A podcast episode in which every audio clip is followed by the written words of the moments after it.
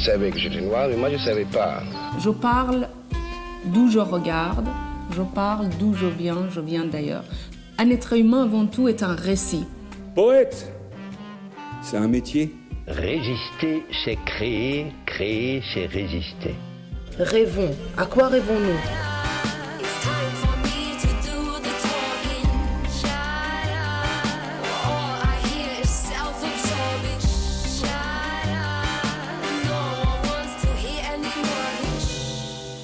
Kobo Fnac présente La couleur des mots, une série originale d'Alexandre Hérault et Claire Almerac, réalisée par Écran Sonore et produite par Kobo. Une collection dédiée à celles et ceux qui vivent, rêvent et écrivent le monde de demain. Un monde dans lequel ils et elles ont choisi les mots pour avancer, pour construire leur propre chemin. Aujourd'hui, rencontre avec Tarek Daher, secrétaire général des régies de quartier. Qui sait ce qu'est une régie de quartier? Ce réseau de quelques 140 associations qui sont autant d'entreprises de terrain implantées dans les quartiers populaires, dans tout le bon sens qu'il recèle ce terme qui désigne une très grande partie des citoyens de ce pays qu'on a tendance, dans les médias, à invisibiliser. Son secrétaire général, sa cheville ouvrière, est un homme ordinaire dans ce que ce terme convoque d'extra. Lui non plus, vous ne le connaissez pas, car c'est dans l'ombre qu'il travaille, à la lumière de ces vies majuscules, que les régies de quartier conseillent, guident, orientent, en redonnant de l'espoir, malgré le poids d'un quotidien qui s'alourdit encore en affrontant un pernicieux virus qui s'installe même dans nos esprits. Tarek Daher a rencontré l'équipe de la zone d'expression prioritaire, la ZEP, cofondée il y a une dizaine d'années par le journaliste Édouard Zambeau avec Emmanuel Vaillant autour d'un projet de livre magistral publié en cette rentrée littéraire. C'est cette histoire croisée qu'on a décidé de vous raconter, car il ne vous faut pas passer à côté de ces vies majuscules. Voie 1, ce train ne prend pas de voyageurs. Tarek Daher, bel endroit pour une rencontre, non? Euh, C'est magnifique. Euh, Il y a une très belle tour en haut de Nancy en plus qui donne vraiment envie de s'y plonger. Oui, Nancy, ça y est, le décor est planté.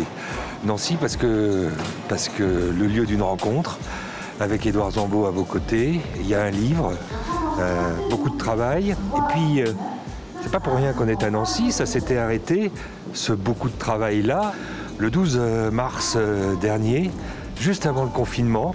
C'était euh, Édouard Zambeau, le dernier atelier d'écriture qui était organisé grâce aux régies de quartier, ici, à Laxou. Euh, oui, oui, bah on, a, on, a, on a fermé euh, sur le fil du rasoir, quoi, euh, les, les ateliers d'écriture, puisque moi j'ai repris le train le 12 et que le 13 j'ai récupéré ma fille pour quelques mois à la maison. comme tout- tous les Français, confinés. Et puis cette aventure, on la résume comment Tarek Daher? Parce que j'ai dit que c'était une aventure commune, un bébé commun. Je soulignais là le rôle principal que vous avez eu en tant que délégué général des régies de quartier et territoire. Sans vous, ça ne se serait pas fait ainsi. Alors peut-être, mais je résumerai surtout en disant que c'était c'est une aventure de terrain en fait. Donc mon rôle euh, en tant que Parisien, tête de réseau, euh, un peu hors sol, finalement n'a pas été décisif, sinon de faire l'entremetteur. J'ai peut-être été un bon entremetteur, c'est tout ce que j'ai fait. Euh, après, vous le verrez aujourd'hui, ce sont des gens dans des structures de terrain. Euh, dans- sur des actions de terrain qui ont fait les choses. C'est ça qui est beau, il me semble, dans ce projet, c'est que c'est un projet éminemment concret et éminemment porté par des gens dont la diversité et la voix avaient, à mon avis, de l'intérêt à, être valorisées. L'idée, elle a quand même germé sur le moment Gilet jaune. On ne nous entend pas, on ne nous écoute pas, nos territoires, tout le monde s'en fout et personne ne les connaît. Et il s'est, terminé cet objet, enfin il a été, euh, en tout cas le travail s'est terminé au moment où on rentrait dans une nouvelle période de valorisation de ces, euh, de ces premiers de corvée ou que sais-je. Et en fait tout ça nous paraît finalement assez opportun. Euh, ce- ces ateliers nous paraissent assez opportuns aujourd'hui.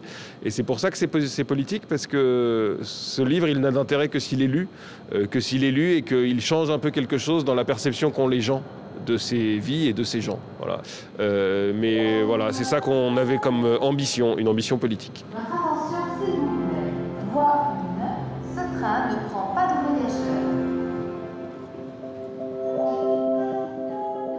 Jeudi 12 mars 2020, quartier des provinces à Laxou, dans le Grand Est. Ils sont douze à refermer les ordinateurs sur lesquels ils s'acharnent depuis une semaine, car l'écriture n'est pas leur quotidien. Et écrire sur eux-mêmes l'est encore moins. Il est midi, donc, lorsque le dernier atelier d'écriture de notre Tour de France prend fin dans ce quartier populaire de la banlieue de Nancy. Douze ultimes participants, douze textes qui viennent s'ajouter aux centaines d'histoires déjà engrangées à travers notre marathon d'écriture entamé six mois plus tôt dans 14 territoires et villes de France. Personne n'imagine encore le confinement dans lequel le pays sera plongé. C'est en effet ce jeudi 12 mars, en début de soirée, que le président de la République parlera à la télévision. En quelques jours, les écoles seront fermées, puis la France entière contrainte de se replier sur elle-même. Notre aventure éditoriale, consistant à faire émerger des récits de vie longtemps confinés, s'achève donc sur le gong de la sidération. De Marseille à Grande-Sainte, de Mulhouse à Caen, de Troyes à Toulouse, de Nantes à Billon, de Laxou à Sainte, de Vierzon à Mont-Saint-Martin et de Jouer les Tours à Lunel, Quelques 400 volontaires ont accepté de raconter des bribes de leur quotidien. Ils se sont livrés à travers les détails de leur existence quotidienne, faite de combats, de joie, de luttes, de rencontres, d'espoir et parfois aussi de désillusions. Ce sont 400 récits de vie modeste et précieuse, 400 vies majuscules. Tarek ce livre euh, qui sort, qu'Edouard Zambeau et, Emmanuel Vaillant de la ZEL, de la zone d'expression prioritaire, ont impulsé, ont impulsé avec le concours et la logistique des régies de quartier. Euh, quand ils vous ont proposé euh, ce projet et de permettre son financement, vous avez pensé quoi tout de suite? C'était pas déconnant, mais pas évident. Alors, pas déconnant parce que pour deux raisons. La première, c'est que finalement, un atelier d'écriture, c'est quoi d'autre que de l'éducation populaire? Voilà, c'est quand même aussi euh, c'est de l'éducation populaire en termes de, d'acquisition de, compétences pures. Voilà, on, met des gens autour d'une table avec une feuille, un crayon, et il faut écrire. Et c'est des exercices euh, euh, que parfois on oublie, que parfois on ne fait plus, voilà, auxquels, auxquels les habitants des quartiers où on est souvent sont peu confrontés. Et c'est de l'éducation populaire aussi, dans le sens où, si on vient à ce qu'est euh, de manière un peu fondamentale l'éducation populaire, c'est essayer de tout mettre en œuvre pour que chaque personne puisse être un citoyen à part entière et, tenir sa place euh, de citoyen dans le fonctionnement de la cité, des institutions, etc. Et il me semble que donner une voix, faire que ces gens expriment une réalité et que derrière, peut-être, euh, ce soit lu et quelque chose en soit fait de tout ça, bah, c'est aussi leur donner cette place-là dans le débat public et en tout cas dans l'espace médiatique à minima. notre projet, fondamentalement, il est un projet qui vise à rendre les habitants acteurs de la vie de leur quartier, de la vie de leur territoire, bah évidemment, une des dimensions de, cette, euh, de ce, rôle prépondérant qu'on essaie de leur donner, c'est qu'ils soient audibles qu'ils soient visibles, qu'ils soient audibles et qu'ils soient entendus. Donc euh, ce volet éducation populaire et ce volet on va porter une voix d'habitants, bah, tout ça évidemment ça résonne avec nous. Donc bien sûr on l'accueille avec beaucoup de, euh, de, facilité, parce que ça paraît cohérent avec ce qu'on essaye de faire. Malgré tout, avec beaucoup de, aussi de prudence, parce que oui, c'est compliqué ce projet-là. Euh, c'est compliqué pourquoi? C'est compliqué parce que c'est difficile, malgré tout, de trouver 10, 15, 30, 40 personnes qui vont se mobiliser sur des temps réguliers, euh, sur des temps continus. Euh, c'est difficile de les trouver et de les maintenir intéressés. c'est la première difficulté. La seconde difficulté, c'est une difficulté d'ordre logistique.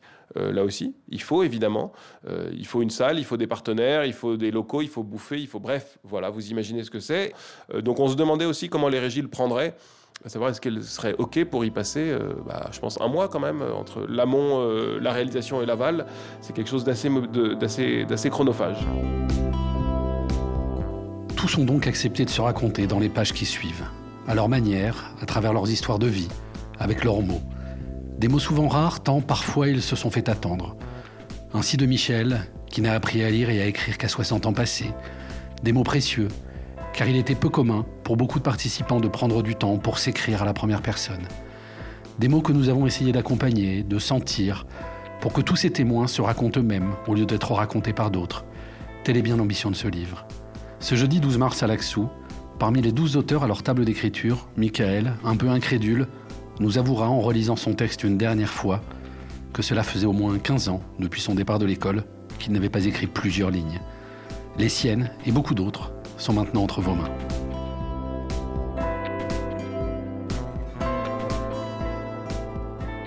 Parce que dans la couleur des mots, on s'attache à tous ceux euh, qui portent sur euh, la réalité euh, de ce territoire qu'est la France. Une vision mosaïque, Tarek Daher, on ne peut pas faire l'impasse sur, ce qui est un parcours vous concernant, un itinéraire de vie, quelque chose qui certainement, avec la double identité que vous portez, avec la double culture que vous portez, il y a une sensibilité qu'on peut peut-être mettre à jour et comprendre euh, qui et de d'où vous nous parlez. Alors, euh, d'où je vous parle de la cuisine d'une radio associative à Nancy, ce qui ne veut pas rien dire malgré tout, ce qui est assez parlant, je trouve. Euh, euh, et d'où je vous parle, donc euh, oui, Tarek Daher, je, suis, je suis franco-libanais. Voilà, je, suis né de parents libanais. Euh, donc, pour le dire très vulgairement, mon sang est 100% libanais, mais je suis né à Paris, j'ai grandi en France. Donc, très évidemment, très français. et en fait, d'où je vous parle, c'est ça qui est intéressant, je trouve, dans, ce, dans ça, si tant est que ce soit intéressant. C'est comment est-ce qu'on essaye, quand, on, quand on a plusieurs identités, comment on essaye de les mettre au même niveau. Et je trouve que c'est ça le, qui, est, le combat d'une vie, en fait, qui est, d'ailleurs le combat des parents, hein, souvent. Euh, c'est d'essayer à la fois d'être solide euh, sur l'ancrage historique, sur l'histoire d'une famille, l'histoire d'une lignée, l'histoire d'un pays, et en même temps euh, d'être tout à fait raccord euh, avec ce qu'on est en train d'offrir et de construire à ses enfants, c'est-à-dire une nouvelle terre, euh, un nouveau pays, des nouveaux cadres culturels, sociétaux, etc. donc c'est toujours cette, c'est ça en fait le défi. Euh, d'où je parle et est-ce que ça joue, je ne sais pas, mais c'est vrai que c'est toujours assez. Euh, en fait, cette réalité, elle est très partagée là où je travaille, dans le réseau où je travaille, puisque euh, oui, quand on va dans les régies de quartier, pour, le, dire trivialement, des mono-identités, il n'y en a pas beaucoup, voilà. et qu'évidemment, la France est plurielle et les régies sont plus que plurielles. Hein. Quand vous allez dans regarder la diversité des salariés, c'est assez, c'est assez, c'est assez fou en fait. vous n'imaginez même pas. La, France s'imagine une terre d'accueil des pays du Maghreb. Et en fait, pas que, pas du tout, loin de là. Et d'ailleurs, il y, a une anecdote qui est assez sympa quand vous vous baladez dans les, dans les régies, c'est que les régies, elles font beaucoup de, elles ont beaucoup d'activités autour de l'agriculture urbaine euh, qui permet de faire plein de choses dans un quartier populaire, etc. Et elles ont notamment, elles, se sont lancées il y a une dizaine d'années sur ces trucs-là, ce sont les jardins partagés. Voilà, on fait des jardins en pied d'immeuble, on donne des passerelles à des habitants, etc. Et ben allez vous balader euh, dans les jardins à Rodez, à La Rochelle, etc., dans les quartiers, et vous verrez à quel point chaque jardin est un révélateur du passeport euh, d'origine et de naissance des personnes qui la cultivent, qui a une variété tout à fait extraordinaire euh, de légumes, de fruits, de, types même de, de plantations, enfin des modalités euh, de travail et d'organisation sur une parcelle. c'est assez foisonnant et je trouve que c'est assez enthousiasmant. Ça va exactement dans le sens que je dis, c'est-à-dire que on vous donne une parcelle, vous devez la faire vivre, vous devez l'entretenir, vous devez rentrer dans un jeu collectif euh, et, finalement citoyen qui est celui du partage, du partage de l'espace public, euh, de la valorisation de cet espace public, etc. Euh, donc vous jouez votre rôle de citoyen à plein. Et par ailleurs, bah, malgré tout, oui, évidemment, ce que vous avez envie de manger, c'est ce, qui vous rappelle votre chez vous, ce que vous connaissez, ce, que, ce avec quoi vous avez grandi. Donc vous allez cultiver de quoi faire un bon couscous ou de quoi retrouver des plats afghans, et c'est ça qui est tout à fait extraordinaire. D'ailleurs, Tarek Daher, parmi les 400 euh, récits qui ont été euh, butinés lors de ces six mois d'ateliers d'écriture euh, organisés par les régies de quartier et sous l'égide de la ZEP, il y a quelqu'un qui vous le dit, ça. mon frigidaire, c'est le monde. Christina, 24 ans, Lunel. Pas besoin de billet d'avion pour aller en Guyane. Moi, j'y vais tous les jours. J'ouvre la porte du congélo et la chaleur des Antilles vient me réchauffer le cœur le voyage peut commencer. Là, c'est le colombo, un plat en sauce à base de curry jaune. Ici, des légumes, par là, du poulet, du poisson ou du porc. Plus local, le bouillon wara, caché derrière. C'est un plat en sauce à base d'awara, le fruit d'un palmier orangé transformé en jus, avec de la viande et ou du poisson et des légumes. Si on cherche bien, on devrait trouver du cochon bois aussi. Et je ne parle pas des 2 litres de wasaï, le fruit d'un palmier de couleur violette transformé en jus, à déguster avec de la semoule de manioc, appelée couac. C'est pour ce pouvoir que le congélateur est mon électroménager préféré. Ça vous fait sûrement saliver, hein, mais c'est dommage. Dommage, parce que vous ne pourrez trouver ces produits qu'en Guyane ou dans mon frigo. Tarek Daher, votre frigidaire, il ressemble à quoi? Alors mon frigidaire, il est celui d'un jeune homme euh, un peu occupé, père de famille. Il est assez caractéristique, il est souvent trop peu, trop vide. Quand mes parents sont de passage à Paris, il est plein de, boîtes préparées par ma mère, bien entendu, c'est normal. Il y a euh, deux éléments assez structurants dans le frigo. Le premier, c'est les, yaourts pour les enfants. Et le second, c'est euh, le seul fil rouge culinaire euh, libanais que j'essaye d'inculquer à mes enfants, c'est la labneh. La un, c'est une espèce de yaourt grec salé euh, qui se mange euh, matin, midi et soir au Liban avec de l'huile d'olive. Ça se mange avec du za'atar. Le za'atar, c'est une sorte de thym. C'est un peu le thym libanais. Et en fait, vous prenez du pain, vous trempez dans la labneh que vous trempez dans le za'atar et ça fait des, des encas tout à fait merveilleux. Et ça, il y a systématiquement de la labneh dans mon frigo. voilà à quoi ressemble mon frigo. Il est assez vide, mais vous y trouverez toujours de la labneh et du za'atar qui vient, qui nous qui nous est toujours rapporté de, du Liban, évidemment. Voilà. Important, euh, ce rapport que chacun peut avoir avec, euh, avec la nourriture. Important, euh, ce, fil rouge que pour certains la nourriture représente, avec ce lien au pays d'origine. Alors il y a dans les souvenirs qu'on peut convoquer ensemble, Tarek Daher, de votre petite enfance, au moment où il faut que vous commenciez à comprendre que vous avez cette double culture, des choses qui reviennent aussi. La langue alors, la langue, bah, très, en fait, l'environnement dans lequel on a grandi, il, était, est très simple. En fait, il y a toujours eu un peu ces deux mondes, mais qui se sont toujours bien mariés chez nous. On a eu cette chance. Mais en effet, la maison, la maison qu'on a eu à Paris euh, quand on est arrivé, enfin le petit appartement, euh, c'est Beyrouth en fait cet, appartement. Euh, pourquoi c'est Beyrouth? Parce que parce qu'on y parle arabe quasi exclusivement, parce que c'est la guerre, donc on reçoit énormément de monde qui passe de transit en urgence avant qu'ils trouvent un boulot, etc. c'est Beyrouth parce qu'on réussit à faire en sorte, on était dans un gros immeuble collectif à l'ouest de Paris, on a réussi à faire que nos voisins de palier soient des cousins, on leur débrouille un appartement, donc on se retrouve sur le même palier qu'eux, ce qui se produit peu en France théoriquement, alors qu'au Liban c'est tout à fait la norme d'avoir euh, l'immeuble de famille ou je ne sais quoi. Euh, donc, euh, donc oui, donc c'est assez, c'est assez libanais en fait la maison.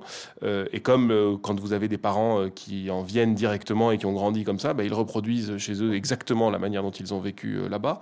donc en termes de de nourriture, de quotidien, d'éducation, tout ça. Je pense que tout ça a été très libanais. Euh, malgré tout, c'est la chance de euh, euh, du parcours de mes parents, c'est que mes parents étaient, sont des francophones, ont été pour beaucoup, enfin ont été largement dans des établissements, sinon francophones, sinon français, au moins qui, sont, qui ont toujours été très forts dans le partenariat avec la France. ma mère a remporté un concours euh, quand elle était en première, je crois, elle avait été reçue par Jacques Chaban-Delmas euh, à Matignon à l'époque. Euh, donc les liens avec la France, mon père a terminé ses études en France, etc. Donc les liens avec la France étaient très forts structurellement. Donc il n'y avait pas de difficulté. ni pour eux ni pour nous à passer d'un univers à l'autre. Voilà, c'était deux univers assez complémentaires, bien sûr différents, mais où le, la porosité était, était forte. Voilà, et donc oui, on faisait des anniversaires où on, on chantait Joyeux anniversaire en français et en arabe, où on avait des copains de la maternelle et des fils d'amis des parents et des cousins, et, voilà, et ça se passait euh, aussi bien que possible. Avec un vecteur qui est celui de l'éducation, où là, euh, on ne transige pas. Il faut que vous ayez sur vous euh, ce poids-là de l'excellence. Alors l'excellence, euh, oui. Eh ben, est-ce que c'est pas tout ce que les parents souhaitent pour leurs enfants? Là, on ne transige pas. Euh, c'est sur cette double identité. Évidemment, scolairement, il fallait être irréprochable, ça c'est bien sûr. Mais en plus, il fallait accepter, bon gré mal gré, de suivre les cours d'arabe qu'on nous imposait. Les cours d'arabe qu'on nous imposait, c'était pour des enfants, il faut se projeter ça, assez contraignant, 2h30 le mercredi après-midi, 2h30 le samedi après-midi. Ce qui n'est pas grave quand vous êtes petit, ce qui commence à devenir embêtant quand vous commencez à avoir une vie sociale d'enfant, des anniversaires, des goûters, des booms, etc., qu'on ratait systématiquement. Et en fait, on a vu progressivement euh, tous nos copains, cousins, etc., euh, lâcher. Donc les parents de nos copains cédaient dire oui, c'est vrai, tu as raison, ça suffit, tu as appris à lire, ça suffira, etc. Il, y a une, il faut faire du judo, il faut aller aux anives, etc. Mes parents n'ont jamais lâché. Donc de, de, de 3 ans à 18 ans jusqu'au bac, tous nos mercredis après-midi et tous nos samedis après-midi étaient pris par des cours d'arabe. Et ça, c'est j'en connais peu des parents de la communauté qui ont été aussi euh, exigeants euh, là-dessus et, vraiment qui n'ont pas du tout transigé sur ce point-là. C'était non négociable, voilà, euh, non négociable. Et d'autant plus que c'est, c'est très dur d'être parfaitement bilingue euh, d'une langue d'un pays dans lequel vous ne vivez pas, même si nous y allions régulièrement. Mais il ne faut pas oublier que pendant toute la période de la guerre, on y allait très peu. Donc euh, malgré tout, de 0 à 10 ans, euh, on y allait très peu. Après, on y est beaucoup allé, mais il y a quand même ce trou quelque part. et donc c'est très compliqué. Et même après toutes ces années d'études, alors j'ai la chance, c'est que quand je vais au Liban, on ne me prend pas pour un Français. Quand je parle, euh, un taxi, un vendeur, etc., il me dit pas euh, t'es un petit Français. C'est ma plus grande fierté. voilà, il faut pas se mentir. Euh, mais c'est uniquement dû à ça en fait. Voilà. et donc c'est marrant comment derrière après on se pose la question de reproduire ça ou pas pour ses propres enfants. Voilà. Peut-être que c'est moins porté à mesure que les générations s'ancrent dans un territoire, commence à se diluer ce lien à la langue d'origine, à la terre. C'est très compliqué de savoir quel niveau euh, d'intensité il faut mettre là-dedans, quel niveau de légitimité aussi on a à, la mettre. C'est difficile, les, les, deuxième, troisième, quatrième générations qui veulent garder un lien. J'imagine d'ailleurs, euh, Tarek Daher, qu'en tant que délégué général, quand, vous voyez euh, toutes ces, personnes venir euh, dans les régies de quartier, et dont certaines, lors de ces ateliers d'écriture organisés par la zone d'expression prioritaire pour la rédaction de, ce, projet, de cette cartographie de la France des périphéries, vous êtes bien rendu compte de l'importance qu'ont les mots, des mots qui parfois manquent, avec des gens qui, qui ont même appris que tardivement à, les manier oui, alors d'ailleurs c'est assez intéressant parce qu'on peut-être qu'on évalue mal cette difficulté-là, euh, mais la question qui était la plus ressortie de la part des régies de quartier quand on leur a présenté le projet, c'était euh, mais nous ils ne savent pas parler français, ils ne savent pas écrire, ils ne savent pas lire, on a des allophones à ne plus savoir quoi en faire. Comment vous allez faire? euh, et c'est ce qui est ressorti euh, vraiment de plus, euh, de plus angoissant pour les directeurs de se retrouver à dire ok on va faire venir des gens et, pour autant la langue, les mots, ce sera une barrière trop grande. C'est bien tout le talent de Manuel, d'Edouard, de leurs camarades journalistes à la ZEP de réussir à travailler là-dessus, de réussir à faire sortir tout ça on pourra en parler parce que c'est quand même assez passionnant, mais ce qui s'est passé dans les quartiers populaires sur ces 40 dernières années, c'est qu'en fait, pour le dire très vite, des des très très pauvres ont remplacé des très pauvres qui eux-mêmes avaient remplacé des pauvres. Euh, donc tous les anciens vous le diront que c'est beaucoup plus dur aujourd'hui en termes d'éloignement euh, au marché du travail, en termes de maîtrise de la langue, en termes d'intégration, etc., qu'on est beaucoup plus éloigné dans des difficultés beaucoup plus profondes qu'on ne pouvait l'être il y a 20-30 ans.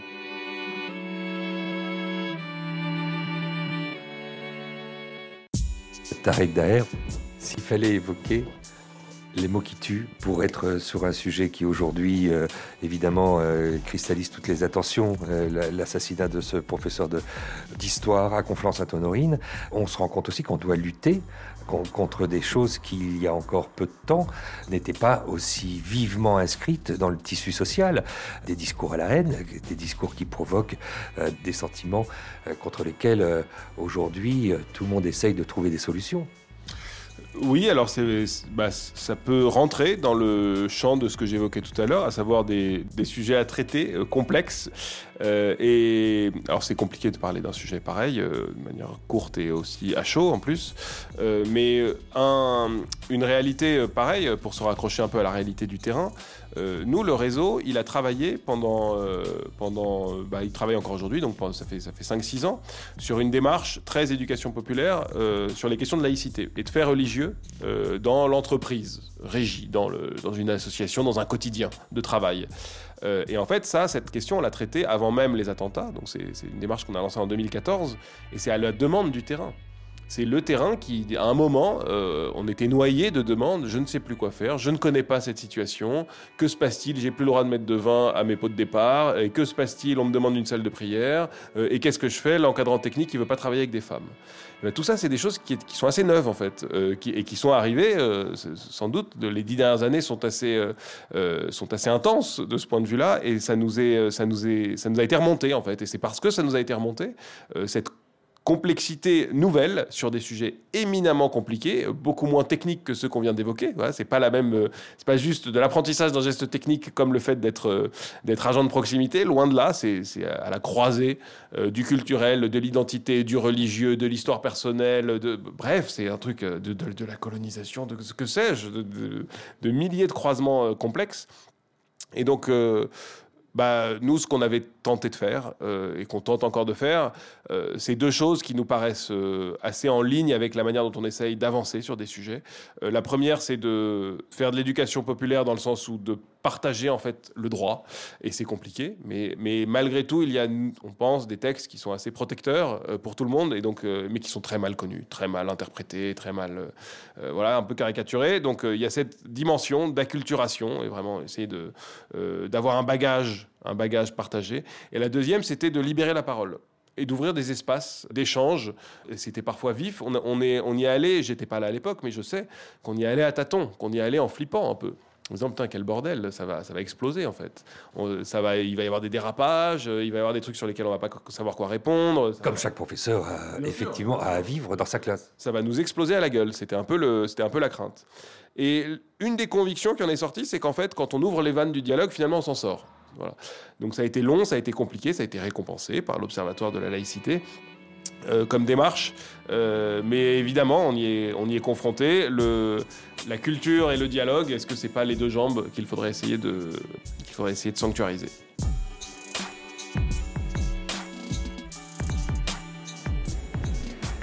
Est-ce que vous pouvez me livrer le programme? Le programme euh, Alors là, d'abord, il va y avoir une présentation de l'ouvrage avec un des auteurs et les salariés qui ont participé à la rédaction de l'ouvrage. Et ensuite, il y a un temps d'échange. Voilà. Et on est où? Là, on est, et vous, on est au conseil départemental, vous êtes? Je m'intéresse beaucoup à ce qui se passe là en ce moment. D'accord, mais vous êtes? Écran sonore. D'accord, ok. Kobo by Oh. Fnac. D'accord. Ils, ils sont venus en, ils sont venus en nombre là. hein. T'as vu? T'as vu le monde? C'est magnifique. Et les... tout le monde est très content parce que les gens reconnaissent d'autres gens. Ah, il est venu Serge. Ah, il y a Boubacar qui est là. Ah, machin, c'est super qu'il soit venu, etc. Donc comme quoi, hein, ça résonne. Parce que cette table ronde ici euh, au conseil départemental réunit euh, qui? Principalement, et euh, c'est le seul intérêt de cette table ronde, des participants. Donc c'est eux qui vont témoigner, qui vont raconter, à la fois sur les ateliers pour qu'on comprenne un peu la démarche, et surtout ce que ça a pu leur apporter à eux en tant que qu'habitants, que citoyens, euh, que salariés de la régie. Et c'est des belles transformations sociales, euh, petites évidemment, individuelles, mais, mais qui, euh, mises bout à bout, ça fait quand même quelque chose d'assez joli. Je vous invite tous et toutes à vous asseoir et nous sommes ravis que vous soyez aussi nombreux. Ben, Merci Madame la Présidente d'ouvrir cette table ronde. C'est avant tout un espace qui doit être réservé aux acteurs et aux gens qui ont participé à l'élaboration. J'ai besoin que résonne votre nom de famille, Abdel. Sidki Abdella. Ici, on est où? On est à la médiathèque de Laxou, ville qui est euh, en Lorraine, dans le 54. Meurthe-et-Moselle, collé euh, à cette euh, très belle cité de Nancy, quartier populaire? Quartier très populaire, mais entouré de zones pavillonnaires, bien sûr, et accolé euh, à 10 minutes de Nancy, euh, avec la célèbre place de Stanislas. dont ici euh, les Nancéens sont très fiers, au point de dire que c'est la plus belle place d'Europe. Euh, justement, c'est ce qui se dit. Je suppose que vous avez pu voir le jardin d'automne éphémère qui est sur la place. Donc Laxou fait partie de Nancy, de l'agglomération nancéenne, bien sûr.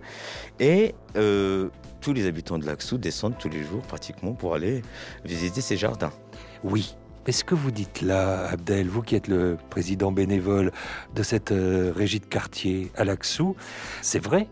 Mais il y en a qui ne mettent jamais les pieds euh, dans le centre-ville historique. Et preuve en est, dans ces vies majuscules qui sont condensées dans cet ouvrage, euh, dans ces récits de vie, dans ces pages de vie, l'un d'entre eux, qui vient de Laxou et qui vient de cet atelier qui a été euh, réalisé ici, dans vos murs, le dit, il accompagne jusqu'au bout de la rue, à 10 minutes, des gens qui, pour la première fois, qui viennent du quartier, découvrent la place Stanislas. Gilles, 56 ans, Laxou, la grande ville au bout du quartier. Ça fait plusieurs semaines qu'on en parle de cette sortie. Allez, on va l'organiser mardi prochain. Des habitants du quartier qui ont eu vent de la balade viennent très vite me voir. On peut venir avec vous? On ne connaît pas le centre-ville. Nous, on vient d'un quartier politique de la ville. Alors, c'est à 15 qu'on embarque dans le bus. Téléphone dans une main pour les photos et jeu de piste préparés à la régie dans l'autre, on part en voyage. Pendant le trajet, une bénévole de la régie me confie Le quartier des provinces, j'y habite depuis plus de 40 ans. J'ai repris l'appartement de mes parents, qui étaient arrivés à Laxou dans les années 60. Je suis allé à l'école dans le quartier, j'ai travaillé juste à côté, et tous mes amis sont ici, alors je ne sors pas beaucoup. En arrivant en ville, on se rend tout de suite dans la rue commerçante, mais pas pour faire du shopping. Ce n'est pas le but de la sortie. Pour rassembler les troupes, j'essaie d'attirer l'attention sur une belle façade école de Nancy, et je fais entrer tout le monde dans une banque. Devant le regard étonné de beaucoup de membres du groupe, je leur demande d'avancer et de lever la tête vers le plafond. J'entends un waouh général quand ils découvrent la verrière Art Nouveau de 250 mètres carrés. Ça y est, chacun dans le groupe y va de son commentaire. On ne savait pas qu'il y avait de si belles choses ici. Chacun se prend au jeu et l'excitation monte jusqu'à l'entrée de l'espace 18e. Là, changement de décor. La fameuse place Stanislas, ça brille et les paveries éblouissent. Tout le monde avance le nez en l'air et s'éparpille pour faire des photos. Quelqu'un me demande C'est Stanislas, la statue au milieu? Il est gros et pas très joli. C'est vrai, mais il était certainement comme ça. Certains commencent à traîner les pieds. On n'a plus l'habitude de marcher. Je propose d'aller boire un verre en terrasse. Quel plus beau décor que la place Stanislas pour faire une pause. On se sent privilégié, un peu les maîtres des lieux, quand on est tranquillement installé et qu'on regarde passer les gens. 16h30, un petit tour dans la vieille ville pour découvrir un nouveau décor, une nouvelle époque. Mais je sens bien que la fatigue monte à la longueur du groupe qui s'étire sur le trottoir. Allez, il est temps de reprendre le bus pour rentrer aux provinces. Pendant le trajet du retour, on parle tous en même temps. On va où pour la prochaine sortie? Paris? Je vais en parler au directeur, mais ça va être plus compliqué car aujourd'hui c'était juste à 10 minutes de bus du quartier. Pourtant, pour certaines personnes, ça paraissait si loin qu'on pouvait effectivement parler d'un voyage. Il faut lutter contre l'isolement, contre la fracture sociale. Et je pense que ce livre aussi raconte certaines problématiques que les gens vivent tous les jours au quotidien, qui leur laisse même pas le temps d'avoir un temps libre pour aller visiter ou pour aller voir autre chose que le travail ou que le ménage à la maison ou, que l'école. C'est-à-dire que les gens, ils sont à un niveau social très bas, très euh, isolé, de façon qu'ils n'ont pas le temps d'aller voir autre chose que de rester euh, concentrés sur leur propre vie quotidienne. Et la régie, c'est un lien aussi par l'activité du lien social, par l'insertion. Et je pense que c'est un travail qui montre que les gens qui sont invisibles, si on peut les appeler de cette manière-là, les gens qui sont invisibles, à travers le lien social que les associations mettent en place dans les quartiers isolés et dans les tours cloisonnés en quelque sorte, le but de, ces, associations, justement, c'est de décloisonner et de montrer la réalité de ces gens qui vivent au, qui vivent au quotidien. Voilà. Et il faudrait aussi que cette périphérie qu'on appelle périphérie, la France de périphérie, c'est une richesse que la France doit prendre en compte parce que ça ferait quand même un patrimoine euh, non négligeable dans la construction de la société d'aujourd'hui. C'est même sa principale richesse, non Éloge du métissage avec vous, Abdel, aujourd'hui. Eh ben, moi, j'ai une femme blanche et je suis métisse, et mes enfants, ils sont, ils sont métis, bien sûr.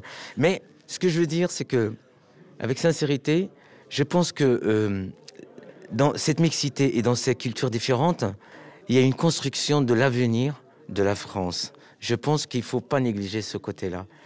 Les mots ont des couleurs Je vais vous dire une chose, franchement. Même si les mots ont des couleurs, ou les, ou les peaux ils ont des couleurs, on a tous le même sang qui coule dans les veines. Donc pour moi, la culture, c'est pour tout le monde. Et la culture, c'est l'essence même de l'être humain.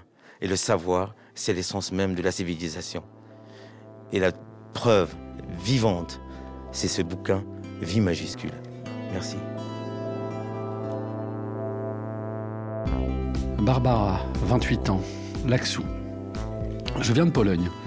En 2012, j'ai décidé de voyager en France avec mon fils pour rendre visite à ma sœur et à sa petite famille. Les vacances, normalement, ça dure deux semaines. Les premiers jours en France ont été très joyeux. Nous avons visité la ville, c'était une expérience très intéressante car je n'avais jamais été à l'étranger. Mon fils avait 14 mois. En Pologne, il était tout le temps malade, mais en France ça a changé. Il était heureux, comme moi. Un jour, ma sœur a invité ses amis à dîner. Je me suis dit, je m'entends bien avec eux, même si je ne parle pas français. Un des amis de ma sœur a commencé à venir souvent. Nous avons fait connaissance, mon fils jouait avec lui toute la journée.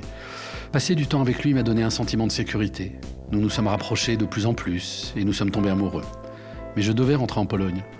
Au moment de partir, j'ai pris ma décision. J'ai appelé ma mère. Je reste en France.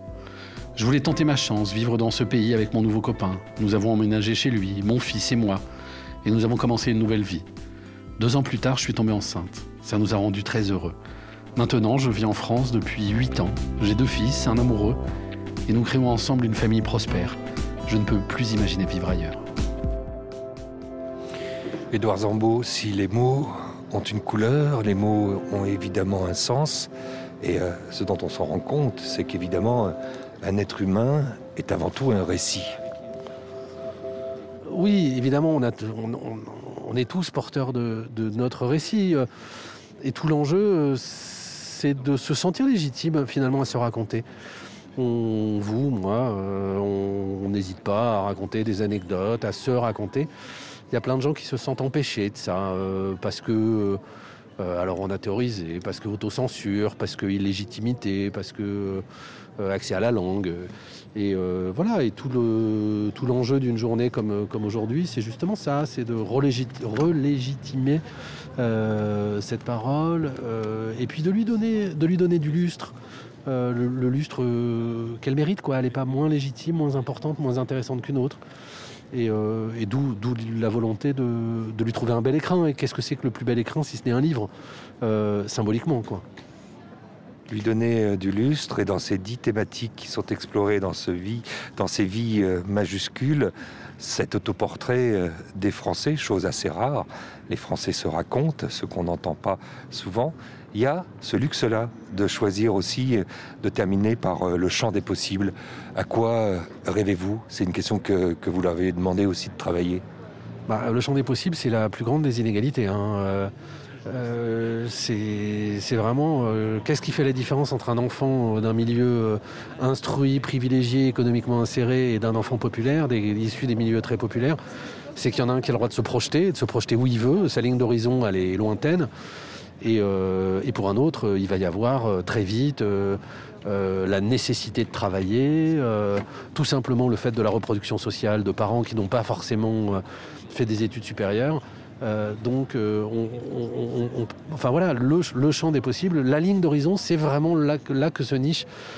Si on veut réduire les inégalités, il faut que tout le monde, enfin, il faut que tous les gosses aient le droit de rêver, quoi. Aussi loin les uns, que les autres. D'où effectivement, forcément, euh, le fait d'ouvrir un chapitre qui est sur, le champ des possibles. Mais le champ des possibles, c'est malheureusement souvent réduit à ce, que je crois m'être interdit, quoi. Tarek, Tarek Daher, Page 235, Gaspard, du haut de ses 14 ans, à Vertaison. Tiens, je, tenais, je ne sais pas où est Vertaison. En Auvergne, près de Billon, près de Clermont-Ferrand. Le Puy de Dôme, quoi.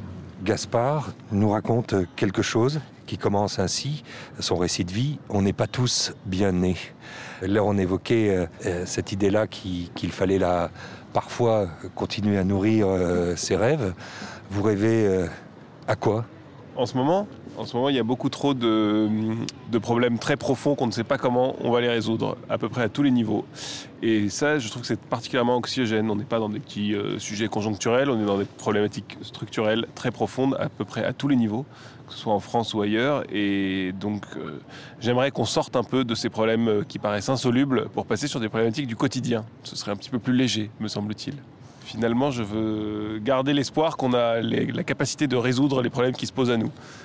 Et je dis ça parce que je, je, pense un peu en creux, euh, évidemment à ce qui se passe au Liban, etc., où on est, et euh, à ce qui se passe ici d'ailleurs, où on est quand même dans des problématiques euh, de longue haleine, de grande ampleur, des sujets sociétaux, des sujets dont on ne sait pas exactement quelle sera l'issue. Voilà. Alors que sur la pauvreté, c'est très simple, vous donnez de l'argent à tout le monde et puis on s'en sort. C'est beaucoup, plus concret et beaucoup plus facile que de savoir comment on fait revenir les orang-outans euh, dans les forêts et comment on fait travailler ensemble 18 confessions dans un pays euh, un peu éclaté. Voilà.